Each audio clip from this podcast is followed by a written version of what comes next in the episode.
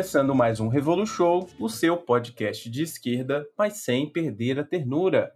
Como vocês podem ver no título desse episódio, hoje nós vamos falar do Hassan Kanafani. Você pode estar se perguntando, não sei o que é, nunca ouvi falar.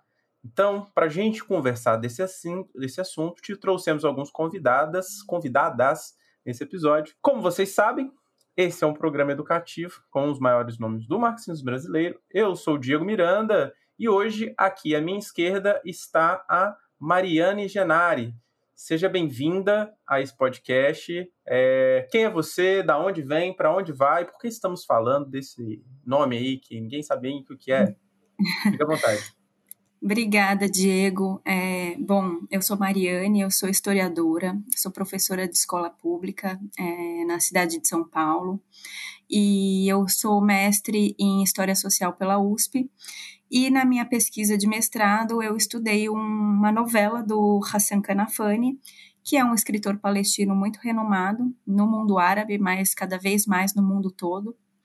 É, e é por isso que eu estou aqui para a gente conversar um pouquinho sobre quem ele é, sobre sua produção, sua atuação política, enfim, e sobre a publicação que está saindo aí, né? Muito bem, aí ó, segredos sendo revelados nesse momento. À esquerda da Mariane está ela, Gerciane Oliveira. Quem é você? Da onde vem? Para onde vai? Olá, enfim, eu sou a Gerciane, como o Diego falou, é um prazer estar aqui. Eu sou tradutora, revisora, trabalhadora da palavra. Estou aqui com a Mari para falar é, da obra Vida e questão política né, da luta palestina, do enfrentamento ao sionismo.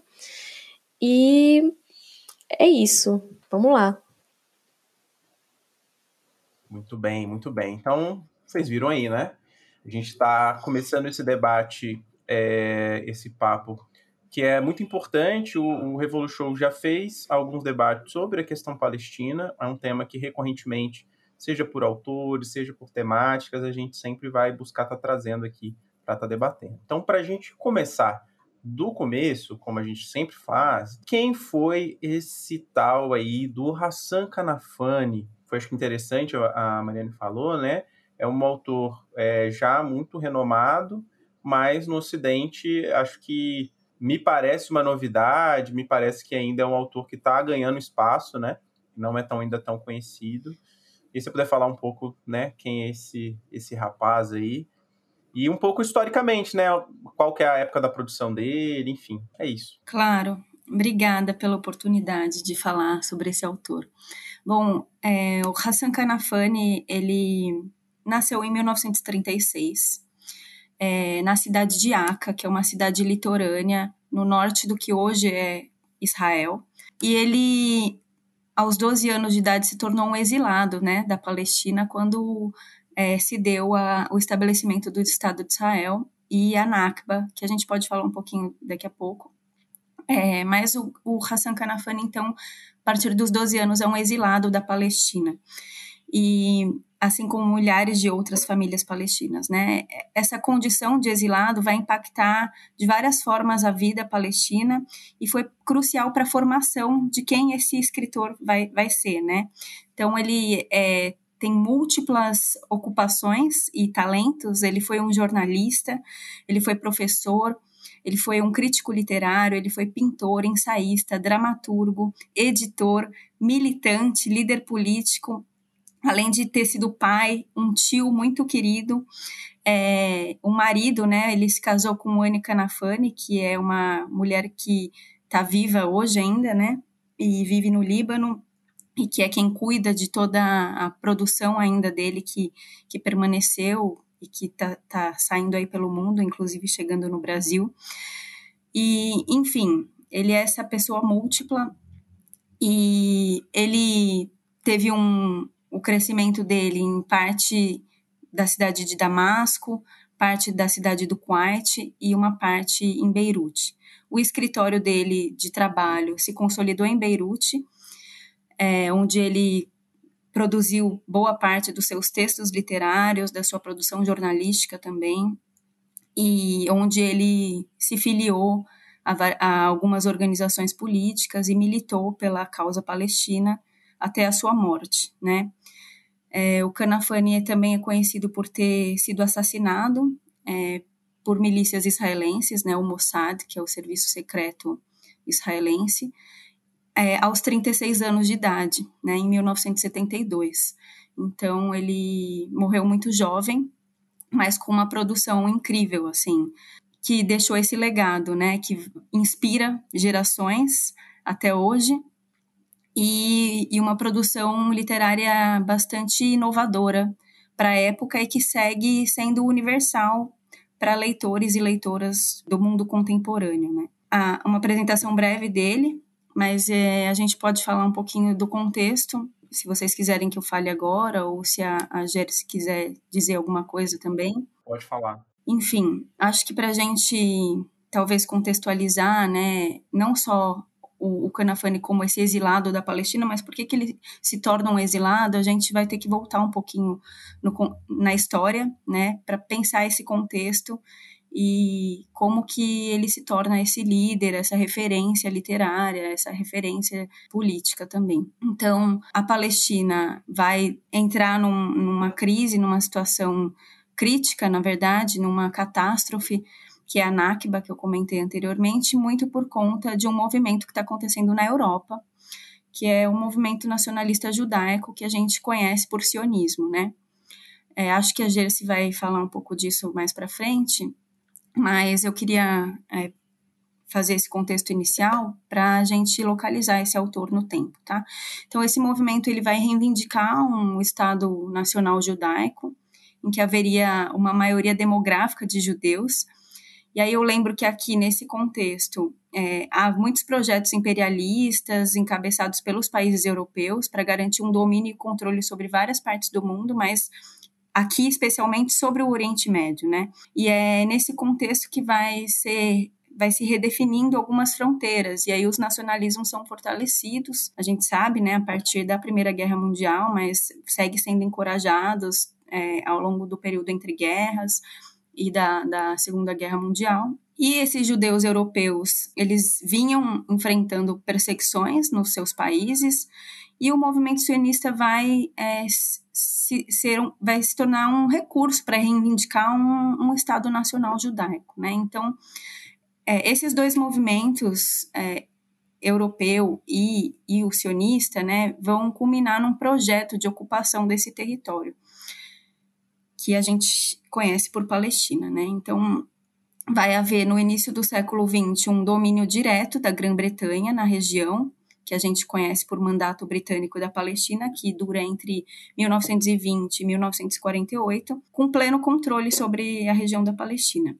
E vale lembrar que, é, pouquinho antes disso, em 1917, a gente tem um importante documento histórico que registra a intenção dos britânicos em se comprometer com essa reivindicação sionista por um Estado, por um lar nacional judaico. Né? Então, nos anos 30, vai acontecer um forte movimento de imigração judaica para a Palestina, é, muito por conta da perseguição nazista na Europa, mas também por esse apoio britânico, que em certa medida também é europeu, né, não apenas britânico, é, de iniciar é, a garantia desse, desse lar nacional.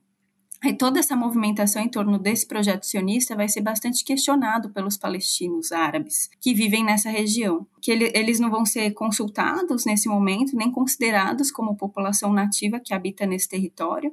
E algumas lideranças religiosas, os trabalhadores, os camponeses empobrecidos da região, algumas pessoas ligadas a um setor que está crescente, né, um setor cultural e intelectual que está crescente nesse momento, eles vão se revoltar com esse projeto sionista, né, com essas políticas imperialistas, já percebendo um caráter muito colonialista, né, da, do projeto.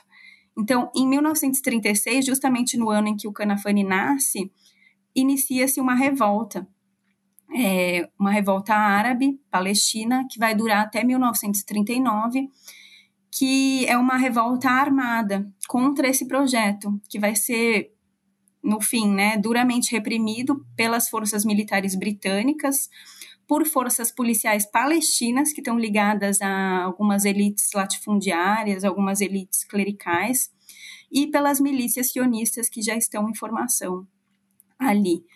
É, esses palestinos árabes eles não recebem apoio dos países vizinhos como é, se esperaria talvez né? Muito porque alguns desses países têm regimes monárquicos é, é, que são altamente reacionários que enxergam de certa forma esse movimento essa revolta como uma ameaça popular a, aos seus interesses ali na região né e o Canafani ele tem um ensaio político bastante importante sobre essa revolta, que destrincha bem o papel de cada setor social, de cada setor político nessa sublevação popular, e, e, e também do papel da repressão que acontece posteriormente. Né? Então, a revolta ela vai servir como um terreno para a Nakba, né, que vai ser a catástrofe que acontece em 1948. Então, em 1947, a ONU ela faz a partilha do território da Palestina, onde ela estabelece, estabelece uma parte desse território para o Estado judeu e outra parte que seria é, um Estado árabe, né? É, essa re resolução da ONU ela vai causar uma guerra, final de 47 até começo de 48, né? Que obviamente a população nativa árabe não vai aceitar ter o seu território tomado. Então essa guerra vai levar à consolidação do Estado de Israel com todas essas forças envolvidas, né? Que já vem desde já, já vem preparando o terreno desde a revolta de 36. E aí essa guerra é, é, consolida o Estado de Israel e acaba por destruir mais de 500 vilas palestinas que existem nesse território, fazendo com que cerca de entre 750 e 800 mil pessoas sejam expulsas, se tornando refugiadas nesse momento. Então, o estabelecimento do Estado de Israel, ele está baseado num processo muito violento, de caráter colonial. E esse caráter colonial, ele está presente até hoje, é, se a gente considerar que existem resoluções da ONU que defendem o retorno dos refugiados, né, às suas casas, das inúmeras denúncias de vários organismos internacionais, de estados, é, em relação às violações do, de leis internacionais, né, então assentamentos ilegais que seguem sendo construídos no território palestino, população palestina que vive na região, que é segregada do, da sociedade, né? É apartada dos acessos aos serviços básicos, tratadas muitas vezes como cidadãos de segunda categoria, sejam aquelas que vivem dentro de Israel, né? Os palestinos que vivem dentro de Israel, sejam as pessoas palestinas que vivem sob a ocupação militar na Cisjordânia e em Gaza.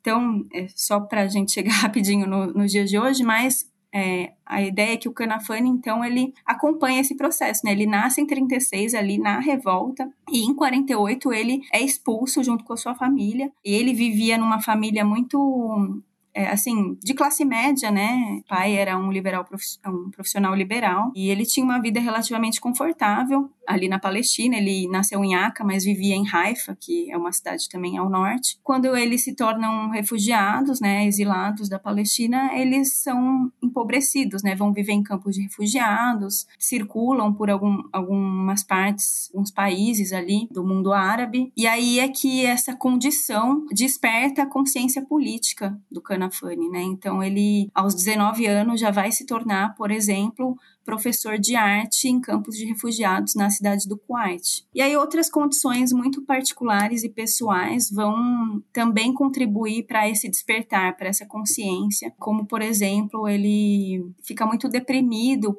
por conta do exílio, algumas doenças aparecem, né? Então ele, por exemplo, tem diabetes muito cedo e isso faz com que ele também aprofunde um pouco essa depressão, é, ali na cidade do Kuwait, especialmente, onde ele está aos 19 anos. É, mas o ingresso na universidade, né, ele vai estudar literatura árabe é, na Universidade de Damasco, e aí ali ele vai conhecer algumas organizações políticas, entre elas ele conhece o Jorge Habash, que é o líder da Frente Popular de Libertação da Palestina, ele que fundou a FPLP, e esse, essa movimentação faz com que ele encontre algo possível, né? Então ele ele começa ele já escrevia para várias revistas, já, já fazia, já tinha uma produção jornalística importante. É, estudando literatura, ele aprofunda um pouco isso, né, a sua consciência é, em relação à causa palestina e tem uma um acontecimento que vai ser bastante importante, que é muito pessoal, mas que vai aprofundar a conscientização dele, a necessidade dele de falar sobre a Palestina, que é o nascimento da sua sobrinha, a Lamis Nigen. É, ela nasce em 55, é o amor assim da vida dele nesse momento. Ele constrói uma relação muito próxima com ela, né? É, ele vai escrever livros para ela e tudo. E, enfim, e ela tem em algum momento da infância um questionamento em relação a ele produzir ou não literatura mais do que se engajar nas suas atividades políticas, né? E aí ele nesse momento diz não existe separação, né? Não existe o Canafane político é separado do Canafane escritor de literatura. Ele entende a literatura a partir daí como um, uma arma é, de reivindicação política também. É, acho que eu falei demais. Se vocês tiverem perguntas, a gente pode, eu posso ir comentando algumas questões, mas eu fiz esse, quis fazer um pouco esse panorama para a gente entender de onde sai o Canafani e quem é ele nesse momento. Não, fala demais não. Foi ótimo. Acho que você deu um panorama realmente que ajuda a gente avançar um pouco nesse, nessa conversa, lembrando aos ouvintes do Revolu Show que a gente tem o Camaradas número 4 sobre a biografia da. Aí eu, eu, eu sempre embolo falar os nomes, né? Da Leila Khalid. Leila Khalid. Khalid. Então, hum. a gente teve essa, esse episódio, foi um episódio bastante comentado, a galera gostou bastante, para entender um pouco, e fora os outros que eu já comentei antes, né? se tem uma coisa em comum entre os dois, tem a ver com essa atuação aí na FPLP, né, na Frente Popular pela Libertação da Palestina, que marca né, essa luta aí importante da, da causa palestina é, pelo mundo, enfim, até hoje o FPLP tem a sua atuação, né? Então, para a gente entender então um pouco esse, essa dimensão, né, da atuação, Gessiane, o que, que você pode falar para a gente então desse, desse trem aí da atuação do Canafane pela da frente, o que, que é essa frente popular, enfim, tá joia? Uhum. Bem, então, como a Mari introduziu né, maravilhosamente bem, né, o Canafani, ele foi é, um dramaturgo, né, ele foi jornalista ele, é, e militante revolucionário palestino. Ele fez um papel importantíssimo né, é, de editor, é, chefe dos jornais da Frente Popular da Libertação da Palestina, né, ele se utilizou de novos estilos literários né, da época que estavam em voga no mundo, no mundo árabe, é, como, por exemplo, o uso constante de piadas informativas. Né? Inclusive, a Anne Canafani fala que ele tinha um, um, uma habilidade enorme na utilização desse humor ácido né, nos escritos dele. E, e, conseguiu com isso né, fazer do jornal da FPLP uma imprensa de massas num nível que nenhum outro jornal revolucionário palestino conseguiu ser na época, né? Por exemplo, a FPLP, né, agora é, detalhando melhor, definida pelo próprio Jorge Rabash, né, que como a Mari disse foi o, o fundador, é, a frente ela, ela é uma miniatura né, do mundo árabe que se esperava construir. Essa definição eu sempre achei muito é, interessante, né? É, são marxistas-leninistas, né, se definem é, como tal, militantes revolucionários, e cada membro tinha como um dever aprender a servir né, ao bem comum, dar o seu máximo para ajudar a frente a conquistar a libertação do homem e a mulher árabe né, e derrotar o inimigo sionista. Então, assim, a Frente Popular nasce com uma proposta de ser uma vertente é, radical de dentro da OLP. Né? Eles enxergavam que a OLP era ainda muito liberal, ela ainda era, não era radical o suficiente. Né? Então surge essa fração de extrema esquerda né, revolucionária, marxista-leninista, que tinha é, um objetivo né, de atividades militares politicamente orientadas, né, disseminação de propaganda revolucionária, é, arrecadação de fundos é, autônoma, né, ou seja, sem depender de instituições e tudo mais.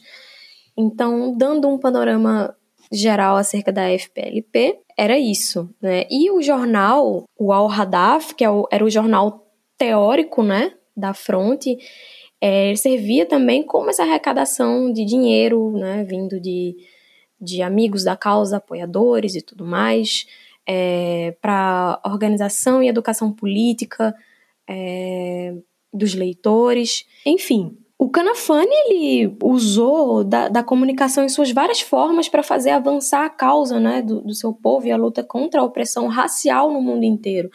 Esse é um ponto também importante de se destacar, uma luta contra a opressão racial. Árabes não são brancos, tá bom, gente? É também a luta da causa palestina é também uma luta antirracista, né? É...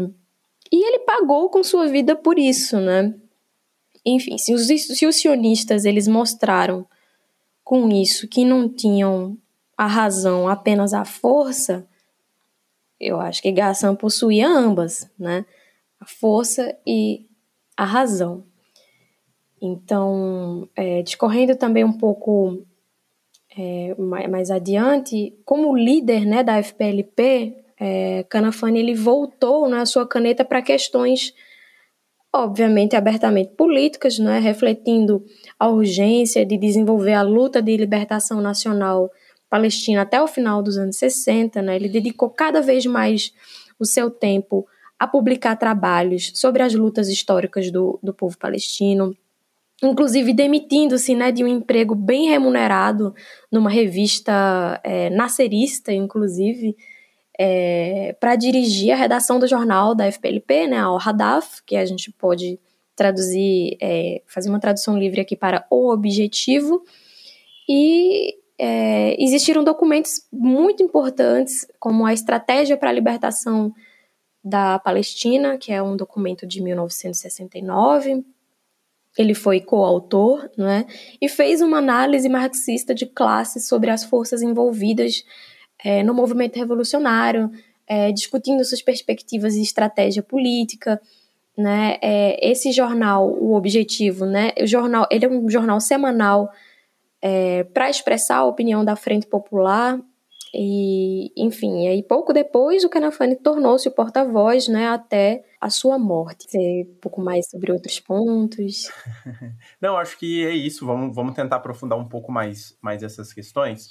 Mas acho que tem uma, uhum. uma questão que a gente pode trabalhar, que é, acho que é um fio condutor na atuação do Canafani, né? Que é essa coisa de ser escritor. E aí a gente falou um pouco uhum. dessa, dessa escrita militante, talvez seja agora a gente falar um pouco da escrita literária dele, né? Como que essa unidade, que acho que a Mari falou antes, né? Ele, ele propôs a chegar a uma unidade, mas é, é, como eu disse, eu, por exemplo, desconheço a, a produção literária dele, né?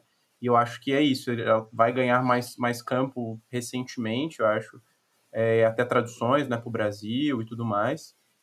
E é um uhum. pouco assim que, que se trata dessa literatura, né? A gente poder é, ver um pouco e aí a gente avança depois, acho que, no, no debate político. Beleza. Tá bom, então vou comentar um pouquinho essa questão. Só então, pegando o gancho do que Jer estava falando, né? Os revolucionários palestinos, desde a revolta de 36, é, já enxergavam é, como inimigos não apenas o sionismo, mas o imperialismo europeu, né, o capitalismo ligado aos latifundiários, somando-se né, esse, a esse momento em que existe uma luta social, um desejo por uma luta social internacionalista. Né? Então, o Canafani ele vai dialogar muito com os próprios palestinos, tentando, por meio da literatura, promover também uma consciência política interna. Né? É, a, o primeiro a primeira novela do Canafani, que foi a que eu estudei no meu mestrado, que se chama Homens ao Sol, que foi publicada em 1963, é, é, ela fala um pouco sobre isso, né, sobre a condição de exilado e como o exílio pode ou não ser algo que é, paralisa é, a, atuação política ou, ou a causa palestina nesse momento, né? Você aceita o exílio e esquece a sua pátria, esquece a sua nação, esquece a sua terra, ou você enxerga o exílio como um caminho para lutar pela sua terra e libertar a Palestina, né? Então, essa novela, né, eu vou falar rapidamente a sinopse, porque acho que ela é bem emblemática desse momento que o Canafani está preocupado em dialogar com os seus pares, né, com o, o povo palestino mesmo. Então, uma novela em que se passa é, na região do, do Iraque, em Basra, uma cidade iraquiana, em que três é, refugiados palestinos, três exilados, né, estão tentando melhores condições de vida. Então, eles é, são fruto da Nakba, da catástrofe palestina, né? Então, em 1948, com, com o estabelecimento do Estado de Israel e todo o deslocamento e expulsão dessa população palestina acaba gerando um trauma coletivo que é esse momento histórico em que se paralisa a vida das pessoas, né? Então, se há um, um dispersamento da população, uma fragmentação é, da nação, né? E aí, na narrativa literária do, de Homens ao Sol, é, existem esses três personagens que estão nessa cidade do Iraque. E eles são, de, eles não se conhecem, né? Eles se conhecem nesse momento em que se encontram em Basra e eles são de gerações diferentes, né? Tem um jovem, um adulto e um senhor idoso. E os três estão tentando ultrapassar a fronteira e chegar no Kuwait, onde eles acreditam que vão ter, vão encontrar condições de trabalho e, e, e melhorar a sua situação, né? Situação precária aí da, na condição de, de exilado. E aí, é, nessa tentativa, eles é, são abordados por vários contrabandistas que fazem essa travessia, que cobram por essa travessia, porque é, é por meio do deserto, né? Então, é, é uma travessia muito complicada, muito difícil, num lugar muito quente. Eles não têm o dinheiro para fazer essa travessia, né? O dinheiro que é cobrado por esses contrabandistas e acabam precisando. É, tem, encontrar outros meios e aparece uma, um quarto protagonista, que a gente poderia chamar de protagonista também, que é um palestino, mas que tem, que não é ilegal, digamos assim. Ele tem é, licença para circular pelas fronteiras. E ele tem um trabalha para um, uma pessoa e empresta dessa pessoa um caminhão de tanque de água e aí ele sugere fazer a travessia desses personagens, desse, desses, desses, desses exilados, é, dentro do tanque de água do caminhão que está vazio, né?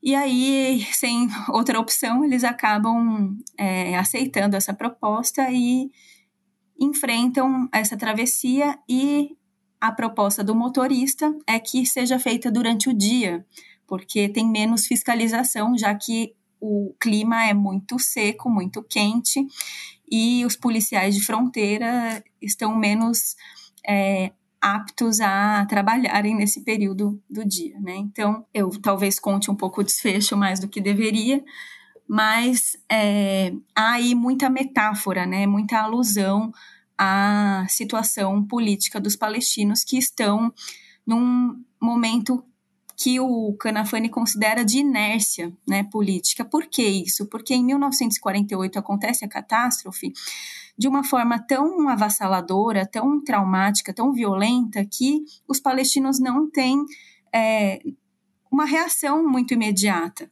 Né? Eles perdem a sua casa, muitos deles levaram a chave porque acreditavam que em breve voltariam para suas casas. E isso não acontece. Passam-se 10 anos e é, a narrativa, a história do livro se passa 10 anos depois da Nakba, né? Então, portanto, em 1958, justamente nesse momento em que os palestinos exilados ainda estão tentando entender o que aconteceu há 10 anos, né? Tentando sobreviver, tentando encontrar meios de viver, então, atrás de trabalho, é, submetidos a essa ilegalidade da sua própria existência, né? Então, é, para o Canafani está muito claro que não dá para se afastar da Palestina nesse momento. é, eles precisam se conscientizar politicamente para lutar e retornar para a Palestina, para voltar para a Palestina. E ele próprio é um exilado que está é, lutando por isso ali, no, especialmente em Beirute, né? É, por isso que ele vai se, se aliar a muitos, muitas organizações é, radicais é, que têm propostas revolucionárias para libertar a Palestina de fato. E aí, nesse, nessa novela, então, ele ele está falando sobre isso, de certa forma, né? Então, olha, povo palestino, olha, meus pares, é, não nos afastemos da Palestina, não, do que adianta irmos em direção a outros lugares e esquecermos quem nós somos. É, isso não vai nos levar a nada, né? E aí o desfecho desse, dessa novela é muito emblemático. Eu não vou contar aqui, vou deixar esse gostinho, mas é, é um, uma, um recurso que Canafani está usando para dialogar e, e falar, por favor, vamos nos unir e, e dar atenção a esse retorno, a essa necessidade de é, libertar a Palestina das mãos sionistas, do, dos interesses capitalistas, dos interesses imperialistas que estão ali na região. É, enfim, eu falei de uma novela, mas o Canafani tem diversos contos, né? É, ele escreveu muito mesmo literatura. Ele tem mais outras três novelas importantes. É, uma delas é O Retorno a Haifa, que está no livro Filhos da Palestina, que tem outros contos que onde a maioria é protagonizado por crianças. Acho que seria legal a se falar um pouquinho é, e, e, apresentar esse livro para gente. Ah, o sim. motivo, inclusive, né, da gente estar tá articulando para estar tá, mais uma vez aqui, né, fazendo um podcast, tem a ver com esse trabalho, acho que editorial, é, que ainda, não sei se há tempo de sair esse podcast, ainda estará na pré-venda promocional, mas seria legal hoje se falar um pouco da onde veio esse projeto, como que começou, como que foi construir para a gente ter essa, essa visão aí legal. Uhum. Enfim, estamos aqui debatendo. Boa. Então, pegando o gancho da Mari, né, que ela mencionou o retorno à raiva, que é inclusive a, a, o que mais me tocou né, no processo de, de tradução e, e, de leitura mesmo, porque, nossa, é, eu não vou dar todos os detalhes, né, porque eu quero deixar vocês também com um gostinho. Mas uma, é, um ponto importante é que o Retorno à Raifa ela é até hoje encenada em diversos palcos por toda a Palestina. Né? Embora naqueles é, territórios sob a jurisdição do Estado de Israel, às vezes a cena final ela é censurada, né, ou vilipendiada para apagar a potente conclusão de uma já potente história, né? Mas é, as obras de Canafani, elas elas não eram apenas contos, né, de desespero, de desesperança, né, de, de tristeza. Se a gente for analisar em conjunto, elas falam dos problemas e das soluções né, dos que foram expulsos das suas casas. Né? Isso me impulsionou cada vez mais para que eu pudesse construir esse projeto né, para uma uh, para além de uma divulgação importantíssima da obra desse autor, para que a gente possa também impulsionar é, é, a, a, nossa formação política do que, que é a causa palestina, da importância dela né, para que, que se mantenha né, cada vez mais vivas na, nas nossas é, atuações né, como, um, como um todo, na nossa consciência. E em retorno à Raifa, né, é, ele sublinha que o maior crime que alguém pode cometer é pensar que a fraqueza e os erros dos outros lhe dão o direito de existir à sua custa. Né? Isso é uma frase que me, nossa senhora, me marcou muito. Né? É, em outras obras, ele vai recorrendo né, à crescente luta armada pela libertação palestina. Por exemplo, a figura central de um contozinho né, que se chama Um Saad, é, é, ela encoraja o seu filho a lutar juntamente com os guerrilheiros, né? E segundo Anne Kanafani, a viúva de, de Hassan, essa história ela era um símbolo das mulheres palestinas do campo, né? e da classe operária, que é uma, é, era uma mulher analfabeta, né, que fala e o intelectual que ouve coloca essas questões.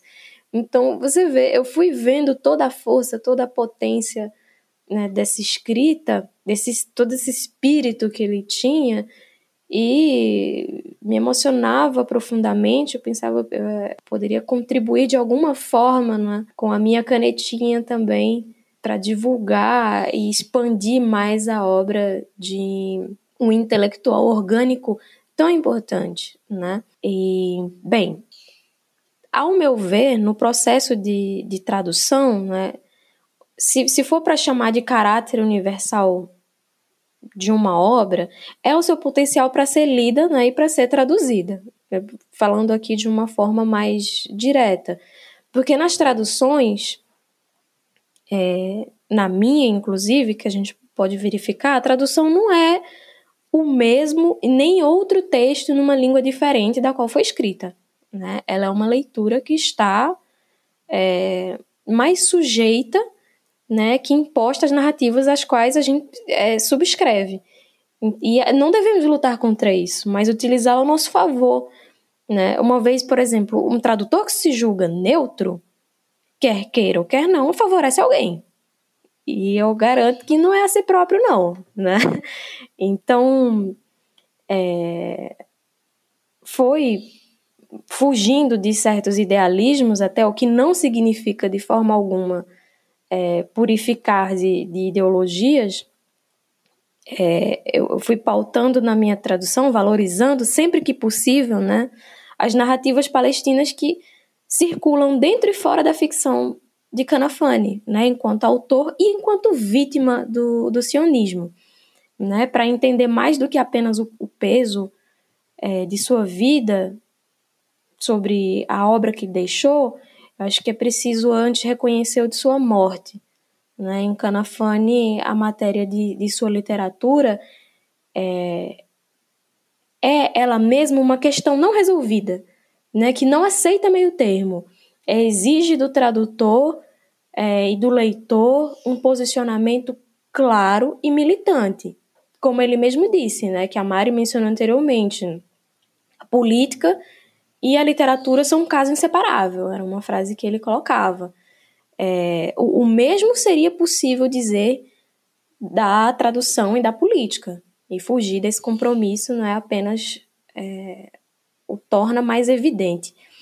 Então, se a minha percepção ela estiver minimamente de acordo com a realidade, sobretudo no que diz respeito é, a quem se aproxima de Canafane pela questão palestina, Exceto por aqueles que têm algum domínio da língua árabe, esse contato vai se fazer pela tradução, não é? é Tratando-se desses casos, portanto, eu me perguntei como é que se traduz essa questão? Né? Como, como é que se traduz a Palestina de Canafane?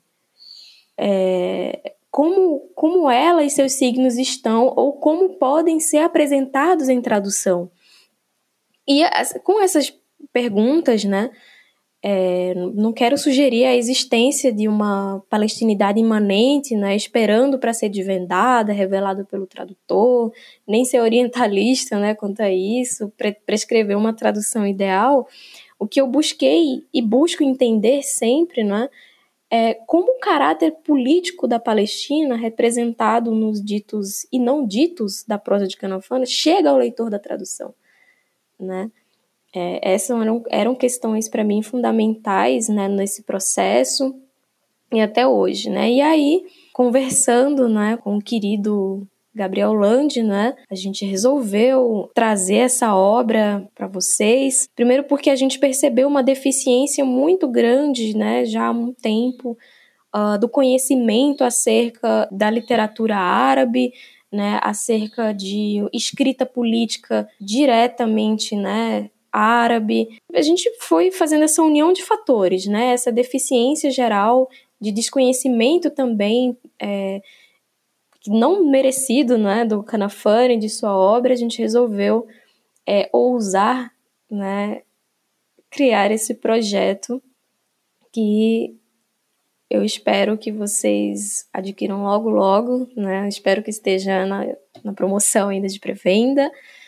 Então, que eu posso dizer do meu processo de, de tradução é, é esse, né?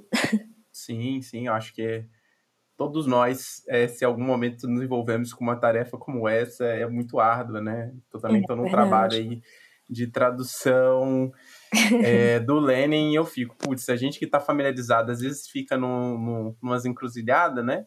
Imagino Sim. algo que que tem essa, essa sensibilidade, eu acho ainda mais radical. Mas, Mariane, fala aí, tá a mãozinha levantada. É, eu levantei a mão aqui só para lembrar que essa tradução vem num momento muito especial, né? Porque em 2022 a gente está rememorando 50 anos da morte do Canafani, então é uma efeméride importante, né?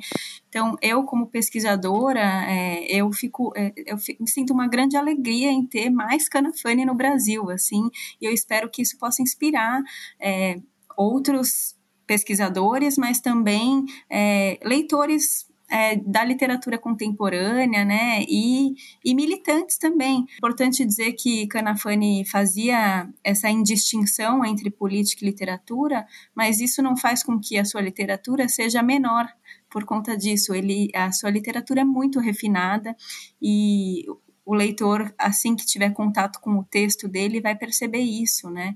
Vai perceber que é uma, uma alta literatura com um caráter universal muito é, é, presente, né? Muito perceptível no texto. E, enfim, eu sou suspeita para falar, mas eu acho que todo mundo deveria ler é, e, e, enfim, priorizar essa leitura é, entre as diversas opções que temos aí, mas que bom que temos agora mais uma no Brasil. Muito bom. Depois, no final, vou pedir para a gente tentar dar umas dicas de quais são as obras que a gente tem aí traduzida para o pessoal dar uma, uma conferida. Uhum. Eu acho que já está há algum tempinho, tem uma coisa que eu é, gostaria de sublinhar um pouco nesse debate. A gente aqui no podcast né, também somos uma mídia que está buscando está trazendo é, esse debate não por acaso, né? Eu acho que esse, é, esse momento é sensível, é, mas todo ano, né, quando acontece é, as lembranças do Nakba e a militância, a necessidade de uma política de solidariedade internacional ativa, né, que não seja só, enfim, cosmética, é algo que para nós, né,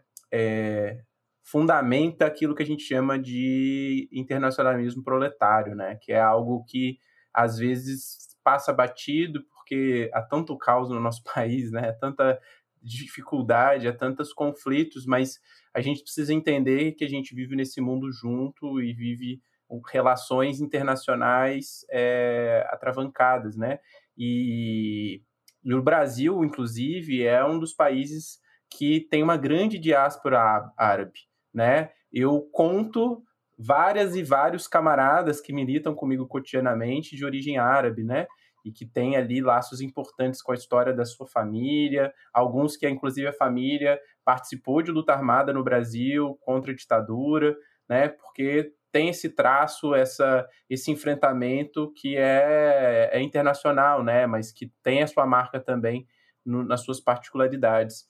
E aí, nesse sentido, é preciso denotar uma coisa que a gente fala às vezes assim, né? É, a gente precisa ter, tomar a dimensão, né? Quer dizer, o Mossad assassinou o Canafani pelo seu papel como um literário, um escritor, um agitador no exterior, né? Então, o papel que o Estado de Israel cumpre hoje no mundo é algo que às vezes as palavras parece que não conseguem traduzir muito bem para quem não está conectado exatamente com essa pauta, para quem não tem uma conexão né, com essa realidade, que é isso, a gente fala, o Estado de Israel é genocida, né? E, e, e executa isso. Então, a ocupação, a expropriação, o domínio cada vez mais radical do território e o assassinato, perseguição de vários, enquanto faz uma publicidade, né, que é de limpeza de imagem, né? Olha, venha Israel, Israel tem isso, tem aquilo, tem vegano, tem não sei o quê, e faz toda uma coisa, né? Inclusive, existem várias iniciativas de, de ações de boicote que, que até hoje funcionam para quem né, não quer apoiar essas iniciativas de limpeza de imagem que o Estado de Israel tenta promover. E é, isso que a gente está falando, né? Essa luta ela já perdura é, um século, né? Se a gente for mais ou menos retomar assim, tem isso desde o processo daquela questão da Constituição, de um Estado, da, da solução que foi dada, até os processos de conflito e tudo mais. E continua, gente, assim, é, eu acho que essa é a grande importância da gente estar tá debatendo no Revolution, que é enfrentar o Estado de Israel e sua ideologia base, né, que é o sionismo, que é essa forma brutal, né, perseguição, de unidade que, que, enfim, a gente é, vira e mexe tem que estar tá falando, vira e mexe a gente vê vídeos, vira e mexe vários militantes e ativistas em solidariedade internacional demonstra, mas a gente não pode parar de denunciar, eu acho que é isso que a gente teria que falar um pouco aqui agora, que é isso, né? Imagina é, o papel que o Canafani tinha e poder trazer para a gente é, essa sensibilidade. Eu acho que é isso que às vezes falta para a gente conseguir, né? É, a Mariana é professora, eu sou professor, às vezes é, a gente vai discutir um tema e para os meninos, ah, pô, aula chata. Mas quando lê alguma coisa que aquilo te, né, te, te toca, você consegue entender muito bem o que está é, se dando ali, não só pelo uma explicação abstrata, racional, mas pelo contato né, com a própria literatura, é algo bastante forte. Então, acho que seria um momento a gente talvez falar um pouco disso, né? É, desse, desse conflito aí entre é, a causa palestina, o papel do Estado de Israel, o enfrentamento do sionismo e essa perseguição, né? Que levou à morte do Kanafani e de diversos outros militantes, né? Para a luta da, da libertação palestina. Enfim, quem quiser falar aí, fique à vontade. Eu, eu vou falar rapidamente, que eu também quero ouvir a Jersey, só para complementar um pouco né, essa importância que você colocou do caráter internacional da luta social, né? Porque o projeto sionista, é, ele é um projeto racista, né? Um projeto nacionalista, é um projeto colonial que promove a limpeza étnica da população palestina. Então, assim, a, quando a gente pensa nisso, é importante lembrar da, do caráter internacionalista dessa luta, porque é uma luta pela terra que nos aproxima de certa forma, né? Então, quando a gente quer resistir a esses poderes estabelecidos, e aí eu uso como exemplo é, o latifúndio, né? O poder dos latifundiários no Brasil, por exemplo, a questão indígena da terra, né? Esse dar ênfase a esse caráter colonial, né, que existe na Palestina de forma institucionalizada, mas aqui existe de outra forma, né? Então, é, isso nos aproxima, né? E, e, e o Canafani está falando disso na, na, sua literatura, né? Ele lembra da terra como...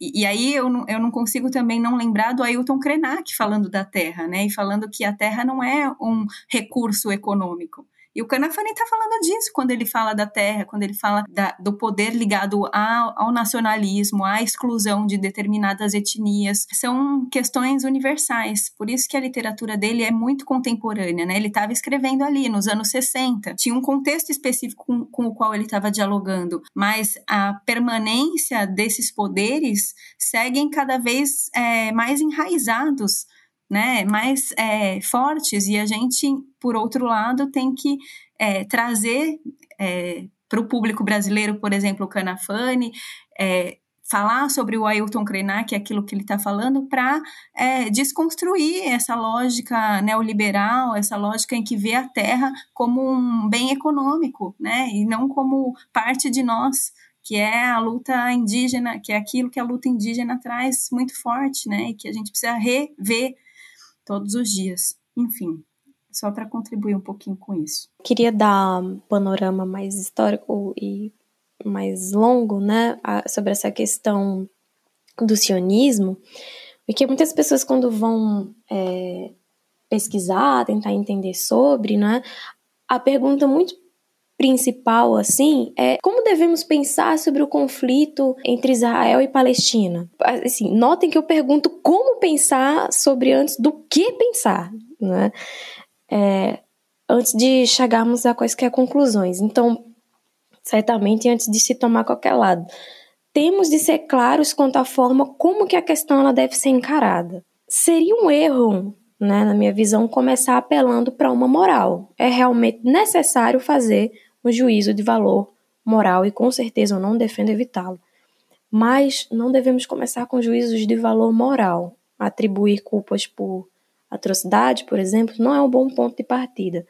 Em qualquer guerra, ambos os lados podem e recorrentemente cometem atrocidades bem hediondas, né? E é claro que todas essas atrocidades elas devem ser condenadas. Agora, é consideravelmente fácil perceber que Israel comete atrocidades em escala muito maior é, de magnitude do que os palestinos ou outros árabes, não é? Porque o sionismo também atua de maneira extremamente violenta é, em toda a região do Oriente Médio.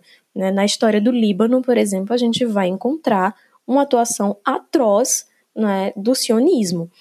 Então, é, é, mas isso aí por si só é, se torna também suficiente para compreendermos o todo. Né?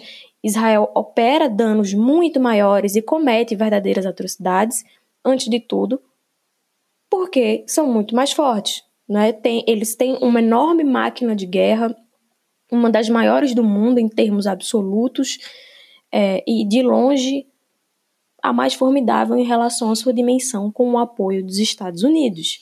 Né? É, a gente perguntar também, ah, mas quem começou?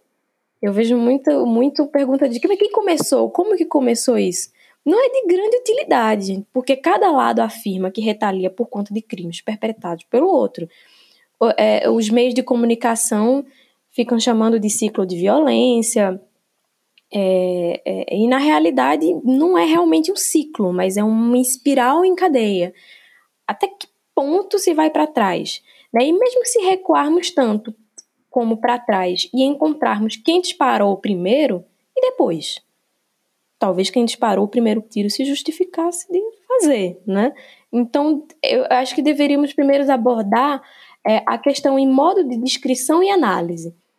Qual é a natureza do conflito? Do que é que se trata? É, a, a, compreensão ela deve preceder né, qualquer análise, né? Quando compreendermos do que, que se trata, cada um de nós pode aplicar os seus critérios e morais e julgar. E só então, depois de compreendermos a natureza do conflito, né, e de fazermos um juízo moral, a gente pode determinar o que constituiria uma possível resolução, né, e tentar descobrir o que seria necessário para alcançar essa solução. Então, a história é importante, né, não se pode compreender é, tudo isso tirando uma fotografia do presente, né, é preciso rebobinar a gravação. O conflito ele não começou em 1967, ele só entrou numa nova fase com a ocupação militar de Israel na Cisjordânia, na faixa de Gaza e no Golã sírio. Também não começou em 56 com o ataque de Israel ao Egito, em conluio com a França, e não começou em 48 com o estabelecimento de Israel e a ocorrência do, do Nakba, né, a tragédia palestina em que a maioria do povo árabe palestino, do que se tornou Israel, se transformou em refugiados. Então, o conflito ele começou há um século né, e tornou-se intenso após a Primeira Guerra Mundial. Em termos mais gerais, ele faz parte do complexo de problemas não resolvidos, né, legados à região pelas potências imperialistas ocidentais, britânicas e francesas, e na forma como acabaram e desintegraram o Império Otomano. Então, é, outros componentes desse legado, né, a gente pode ver na história do Iraque, é, do Líbano, como mencionei antes, em toda a região. E, mais especificamente, é um conflito entre o projeto sionista de colonização racista né, da Palestina e o povo que nela habita, os árabes palestinos. Em 48, tornou-se um conflito entre Israel, que é um Estado colonizador, que é um produto do projeto de colonização sionista, e o povo árabe palestino. Então, é, dizer, por exemplo, aqui que o sionismo foi e é um projeto colonizador e que Israel é um Estado colonizador, não é nem uma questão de juízo de valor, mas é uma, uma simples afirmação da realidade. Assim, eu não utilizo esses termos aqui enquanto invenções, né, ou, ou insultos em si né? É uma realidade. O movimento sionista, inclusive no seu discurso interno, utilizou sim o termo colonização é, em hebraico. Essa é uma informação pública. É, E é possível argumentar, não? e alguns argumentam que a colonização e o estabelecimento de um estado de colonização são moralmente aceitáveis, né? A direita, nossa senhora, adora falar isso, seja no geral ou nesse caso particular. E, enfim, esse é um juízo de valor que vai depender dos critérios morais de cada um, mas não é intelectualmente defensável negar que o sionismo é um projeto colonizador e que o Estado de Israel ele é um Estado de colonos para praticar limpeza étnica e genocídio étnico. Então, é, existem naturalmente né, muitos estados colonizadores estabelecidos por colonos da Europa, é, que se estabeleceram em várias partes do mundo. E, enfim, Israel não é de forma alguma único nesse sentido. Mas o sionismo de Israel é singular em vários aspectos importantes, né? É, eu destacaria rapidamente três, assim, que possa diferenciar. A primeira delas é que, historicamente, foi o último processo de colonização a expulsar do território. E é o último, né, e atualmente o único, a permanecer muito ativo. Ativo como é, é, em vulcão ativo, né? É, outros estados colonizadores cumpriram o seu destino manifesto, né? Para usar aqui um termo norte-americano, né, da, da, da doutrina imperialista dos Estados Unidos, a colonização ali terminou ou está terminada. Não é assim no caso presente sionista, né? É, nesse momento, Israel não é apenas um produto do projeto de colonização sionista, mas também um instrumento para sua futura extensão e expansão. A colonização ela está em curso. Não, só para complementar esse ponto, então, lembrar que neste momento estão sendo construídos assentamentos ilegais dentro da Cisjordânia por Israel, né? E que isso é tem sido rechaçado por várias organizações internacionais e que recentemente, uhum. inclusive, o Estado sionista é, foi é, denominado como apartheid pela Human Rights Watch né, que é uma organização importante internacional de direitos humanos. E é exatamente isso, né? É, agora sim, eu coloco todos esses pontos, claro que não é um discurso derrotista, né? Não significa que a expansão da colonização sionista ela seja irrefreável de forma alguma. O que isso significa do que, eu, do que a gente está colocando aqui é que ela está em processo e será prosseguida como uma questão de prioridade máxima, né, como os próprios políticos sionistas sempre dizem, né, abertamente todo o tempo. Desde o, equilíbrio de poder torne possível, vai continuar acontecendo. Então, é, resumindo tudo, a colonização sionista da Palestina é a raiz do conflito. A colonização ela, é, é, que é contínua, é o ímpeto persistente que impulsiona o conflito. Por essa razão, eu limito-me né, aqui nesta análise a discutir o projeto sionista, né, que, porque é um lado proativo no conflito. Resumindo a questão da luta palestina, a reação foi previsível. A implementação do projeto político sionista provocaria, por óbvio, a resistência dos palestinos, por óbvio e justamente, né? Enfim, qualquer projeção de resolução convincente deve partir desse entendimento sobre a natureza do conflito. Quem foi que começou? Israel. Pronto. Essa é a resposta. É, é, os fatos colocados, eles não mentem. É um violento confronto colonial entre duas nações que tomaram forma através deste mesmo conflito. Uma nação hebraica colonizadora e o seu opressor Estado colonizador israelense, e uma nação árabe palestina colonizada e oprimida. Né? A primeira que Israel é aliada ao poder imperialista que domina toda a região, e a segunda, que a Palestina é uma parte componente da maior nação árabe da região.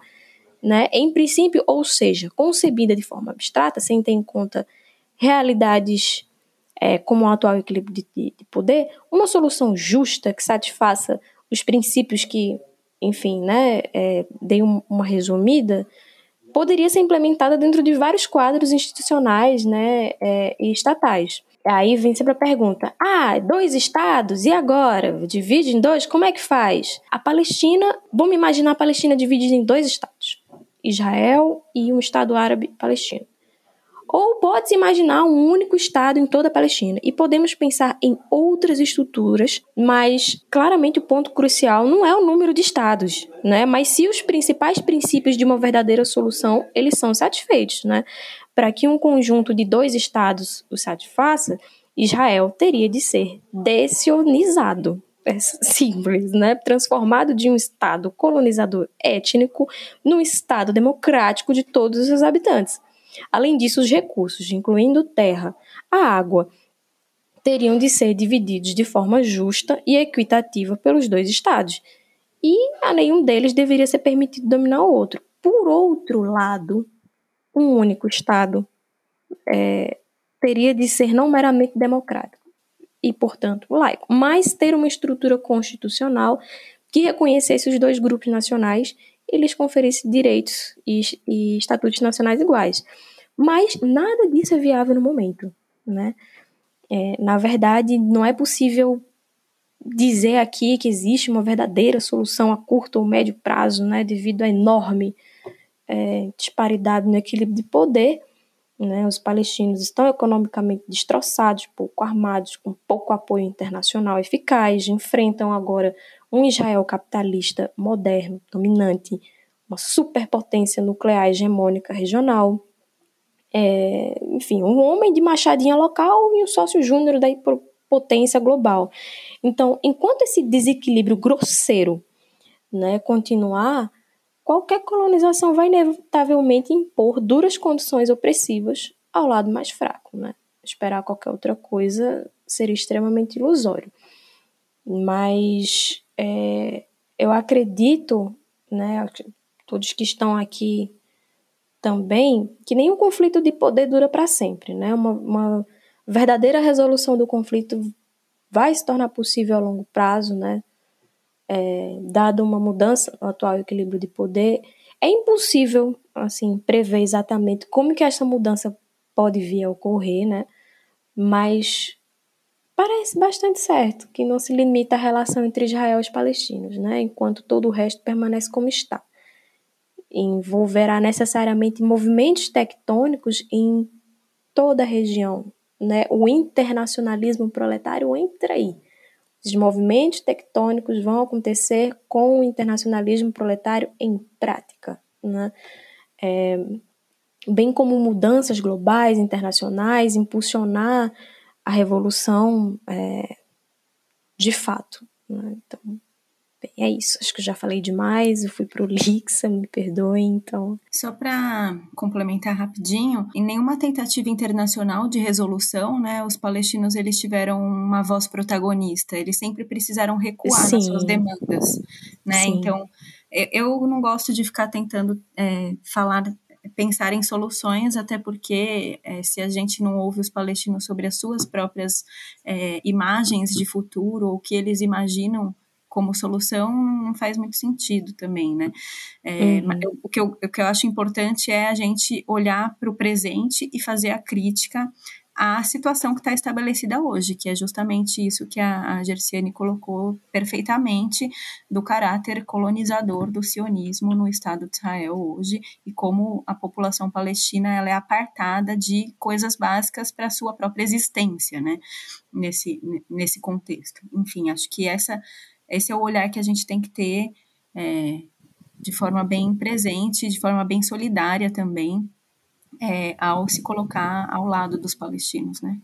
Isso, isso. E assim, é, para finalizar, é, a gente não pode né, prever o que, que vai ser, mas a gente não precisa, nem eles, né, de maneira alguma, é, se conformar com as ditas soluções que existiram até agora, né? Então é um processo de luta constante, é por isso que é, essa, esse projeto né, que a gente está colocando diz também sobre isso, né? Sobre impulsionar essas formas de, de pensar o futuro coletivamente, né? É, então, é, é isso. É, eu acho que é bom a gente se ligar, né, que esse processo também brutal, colonizador, ele tem a ver com um processo que os marxistas, né, a gente costuma falar da assim chamada acumulação primitiva, né? Isso tem a ver com o um processo de como esses recursos vão ser apropriados para produzir um grande complexo industrial militar, né, que Israel hoje tem e vende a sua tecnologia é, para o mundo. Inclusive, o Brasil hoje é um grande laboratório desse processo de aparatos de controle social, né? E, e como isso é, está diretamente ligado ao que a gente vive hoje, né? Quantos treinamentos né, Israel não já veio fazer com, com o exército, com polícia, etc., no Brasil. E isso torna, assim como os, por incrível que pareça, os norte-americanos, né, os estadunidenses, com sua dimensão econômico-militar, né? Porque não é só sobre desenvolver uma indústria capitalista, mas é desenvolver um tipo específico de indústria capitalista, né? Que depende dos conflitos, depende da guerra para se desenvolver.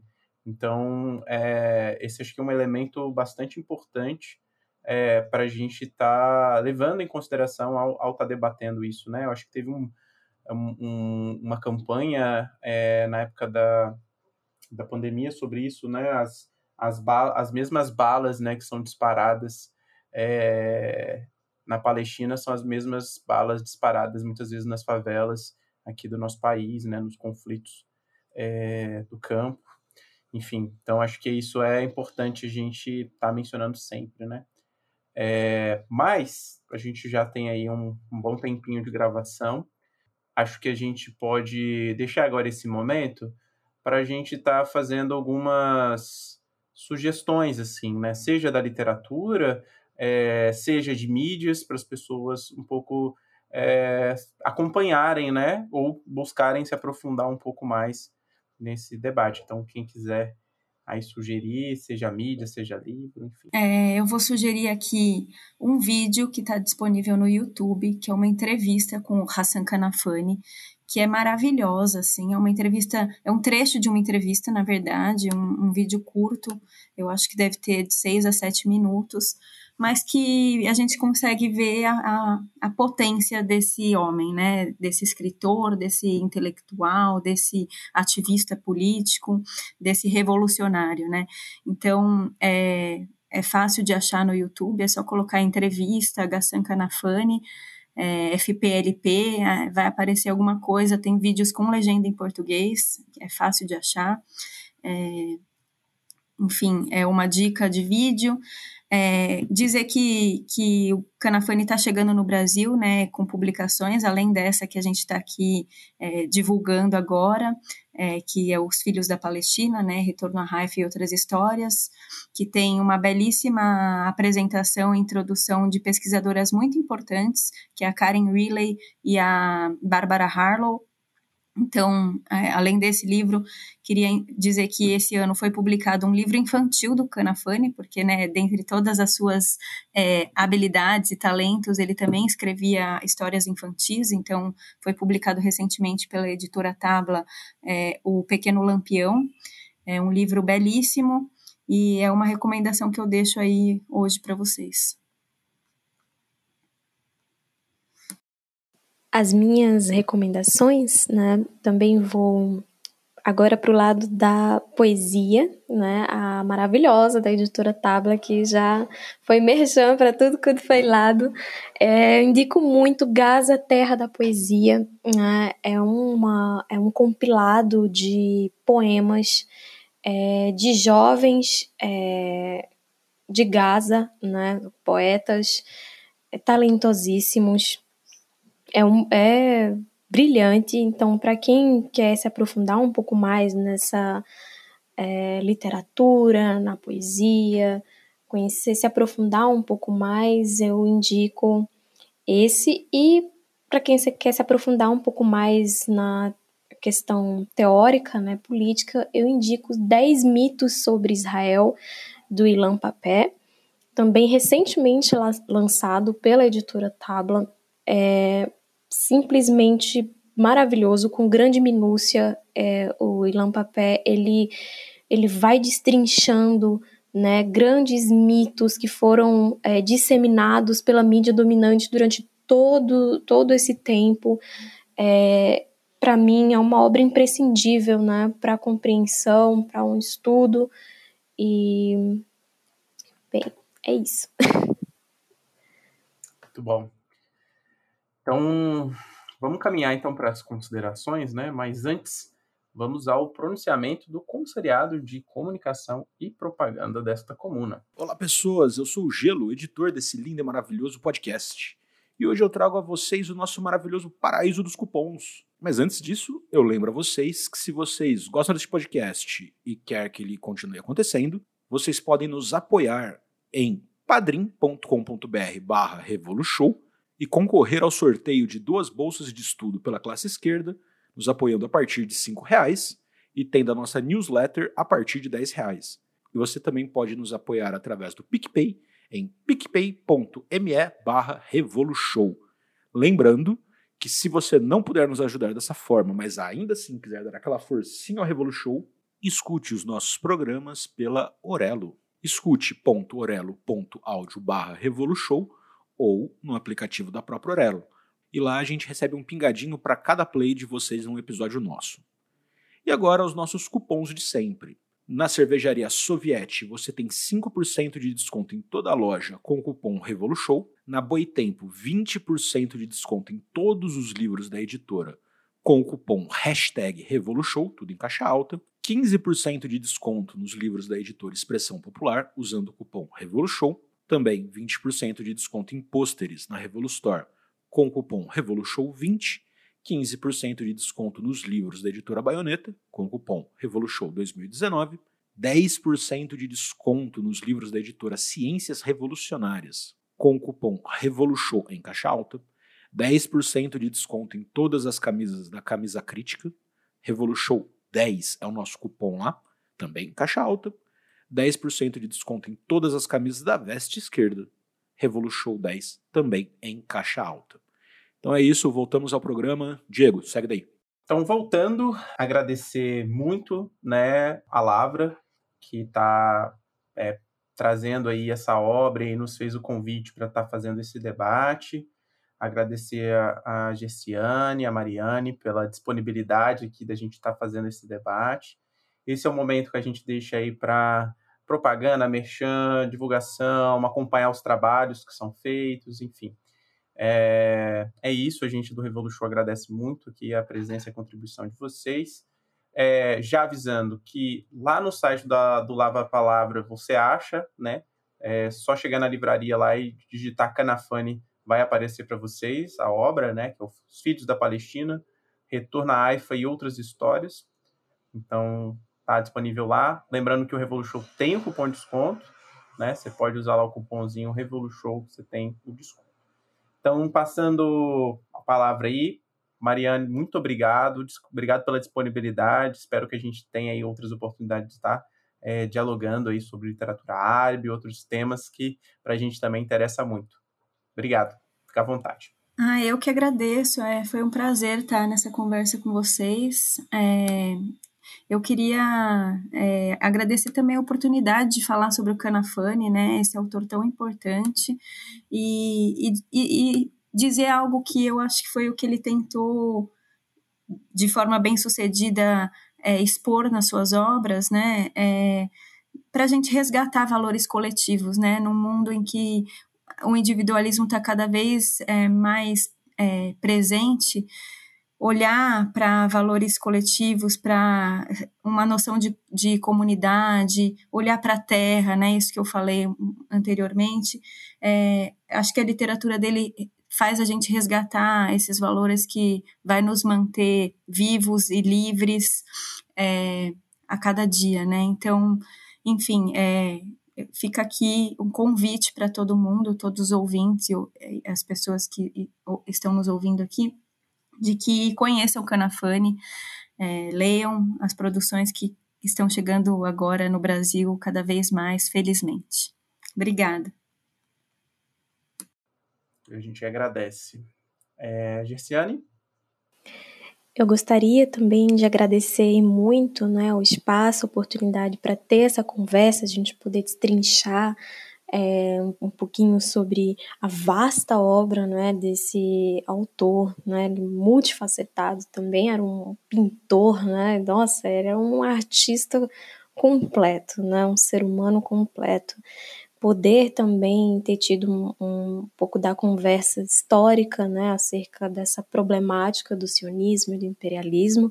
Espero que os ouvintes é, tenham gostado. Espero que os leitores apreciem Filhos da Palestina, mas muito para além de apreciar, manter a chama da revolução e da revolta vivas, porque é nisso que pensamos quando resolvemos né, trazer à vida esse projeto. Então, muito obrigada e é isso.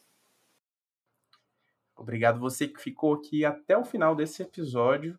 O Revolution continua aí trazendo para vocês novos episódios, novos debates e tamo junto. Até o próximo. Tchau, tchau. Enxugando gelo, sua realidade segura